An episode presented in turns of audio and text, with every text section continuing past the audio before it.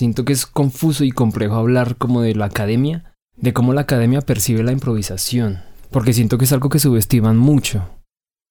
Y la improvisación es como un lugar que es indescifrable, ¿no? Uno improvisa y es como...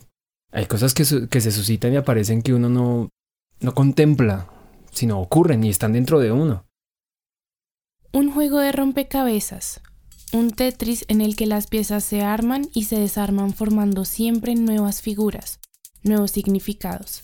La ventana me da pistas de lo que puedo hacer con mis brazos, volverme rectangular, puntiaguda, y las líneas del techo me llevan por caminos que se dibujan en mis piernas y me mueven en diferentes direcciones. Mi cuerpo se pierde entre las posibilidades que lo llaman. Por aquí no, mejor por allá, más amplio, más pequeño, más fluido. Me encuentro buscándome en un movimiento que a veces entiendo y a veces se siente ajeno, lejano.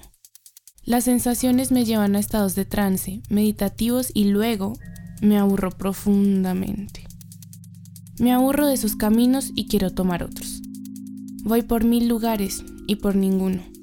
Hasta que un día quizás me despierto con trocitos de paciencia incrustados en mis alas y logro quedarme escuchando por horas lo que quiere decirme mi hombro. Y aunque al inicio pienso que me habla un poco siempre de lo mismo, con el pasar del tiempo logro reconocer que los matices de su voz cambian, que a veces las mismas palabras forman oraciones distintas, y entonces escucho algo que nunca oí. Y siento que eso está chévere como que uno también se lo imponga cuando uno improvisa. Que es como, bueno, es esta tarea y la tarea va hasta acá. La tarea del cuerpo va hasta este punto. ¿Cómo hasta este punto expandes la tarea? Y no te empiezas como a, a desbordar por otros lugares, sino hasta aquí. Y si es hasta ahí y si está ahí sientes que no da más, pues hasta ahí la sigues explorando. Y no está mal tampoco. Es decir, no está mal aburrirse de esa sensación, porque eso siento que es otra cosa que pasa también. Tu tarea es jugar con un avión y el avión no puede caer. Dentro de eso puedes hacer todo lo que quieras. Me encuentro con pequeñas burbujas que se explotan y sobrevuelan mi cabeza. Se explotan, burbujas de jabón que se vuelven líquidas y me caen encima como una ducha fría, que me obliga a cambiar el tono de mi cuerpo mi piel se tensa y se desvía en dirección opuesta al camino que venía siguiendo, dejando que mi cuerpo me guíe por donde el movimiento le llame y le proponga. A veces improviso en la mirada. Siempre improviso en la mirada. No sé cómo te voy a mirar. Surge, nace, sale de mí, brota.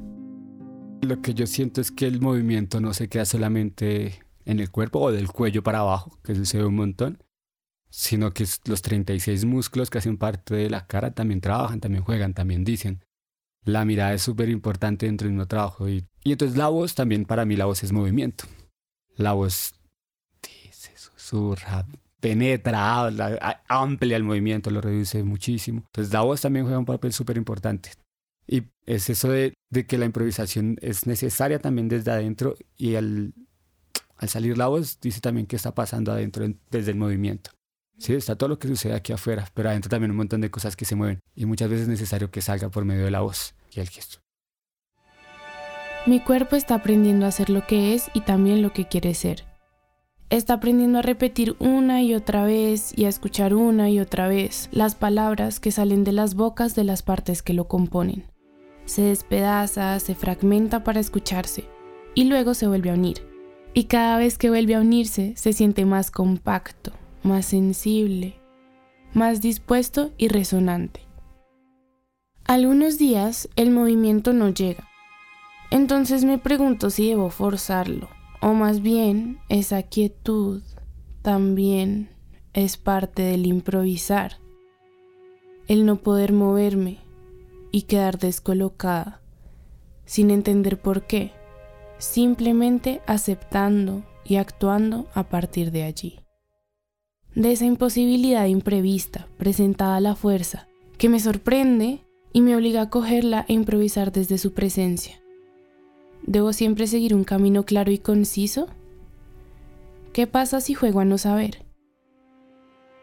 A veces solo es como escuchar la música y, e ir. No, no es como dejarse llevar. Siento que no es un pensamiento intelectual, sin embargo sí un tipo de pensamiento intuitivo Es decir, uno no se está diciendo literalmente a uno mismo en la cabeza, muévete para allá, muévete para acá, ahora por este lado. Sin embargo, no significa que uno no deje de meditar sobre lo que en tiempo presente uno está haciendo. Es decir, de pronto más bien intuirlo, que es lo que siento que también uno también como que desvirtuado o descalifica o como que mm, subestima esto que es como la inteligencia intuitiva, ¿sí? Que sigue siendo otra forma de meditar, de otra forma de, de, de, de tener otro proceso mental diferente del intelectual, del definido, del, del simbólico y significativo que puede ser pensar, ¿no? Con palabras, en su interior, ¿no? En el interior de uno mismo. Sino, sé que estoy pensando, pero no me estoy diciendo nada a mí mismo, en mi cabeza, no me lo estoy, solo el intuirlo entonces es más como, como un tejido hacia el accionar mismo, más bien hacia el confiar en lo que uno está, el, por el lugar por el cual uno está viajando. Improviso el verme perdida, desubicada, buscando entenderme en estos pies, este torso y estos brazos que me reúnen. Líneas en el espacio llenas de puntos infinitos que rompen el caparazón de la quinesfera. Saltos gigantes que se hacen pequeños. Lo súbito, la sorpresa. El estar o no estar en la luz de la palma, de la mano, del jarrón, del mortero, de mis pies, del calor, de la noche, de tu vida, del cajón, de los trenes, de la espuma, de mí improvisar este texto para meterme profundamente en mis deseos de decir o no decir palabras con y sin sentido, acerca de lo que siempre y cuando quede registrado en mi cabeza risueña, correctamente sudorosa, vibrante y salada. Arenosa, no. Sí, arenosa, perdidamente sacada del rico sabor al lado de frambuesa, rimbombante. Y lo importante de eso, de moverse, no desde un discurso técnico, desde un lugar de la acción danzada, sino solo muévete. Que inconscientemente uno no deja de sentir que baila, pero de pronto no estás como atado a una, a una serie de juegos también de orden estético, que es lo que siento que uno también como que lo nubla, como del sentirse o verse de alguna manera bailando.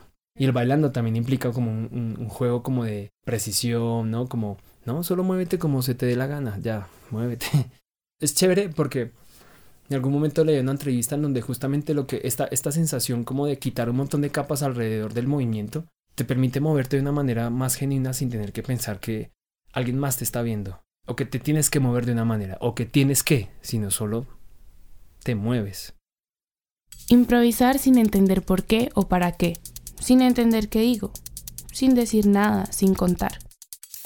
Improvisar para probar, para buscar las mismas viejas rutas de siempre, y de repente, en un destello, encontrar nuevas canciones que saben mejor, más rico, más colorido.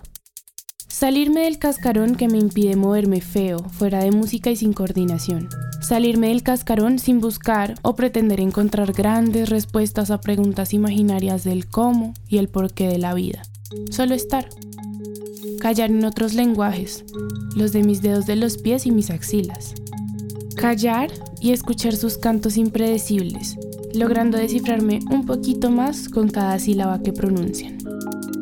Improviso con corrientazos que me jalan hacia el suelo y estruendos que me sobresaltan y me obligan a ponerme de pie, para salir corriendo lo más rápido posible. Y es este intuir y confiar en cuanto a recibo el estímulo, yo siento que esto me lleva por acá, ya. Y por ahí me voy. Y uno no piensa al final que no es por ahí el camino. Así no sea el camino, sino que solo es más bien. Por hoy nos detenemos en esta estación. Danzografía se despide. Chao Chaito, agita su mano. Sus comentarios y reflexiones son bienvenidos y esperados. No olviden suscribirse y seguirnos en nuestras redes sociales para estar al tanto de los próximos episodios de este podcast. Gracias por escuchar. Nos vemos en la siguiente parada. Danzografía es un podcast de Arcadia Sonora producido con el trabajo y apoyo de Julián Ortega Caro, Diego Bernal y María Caro.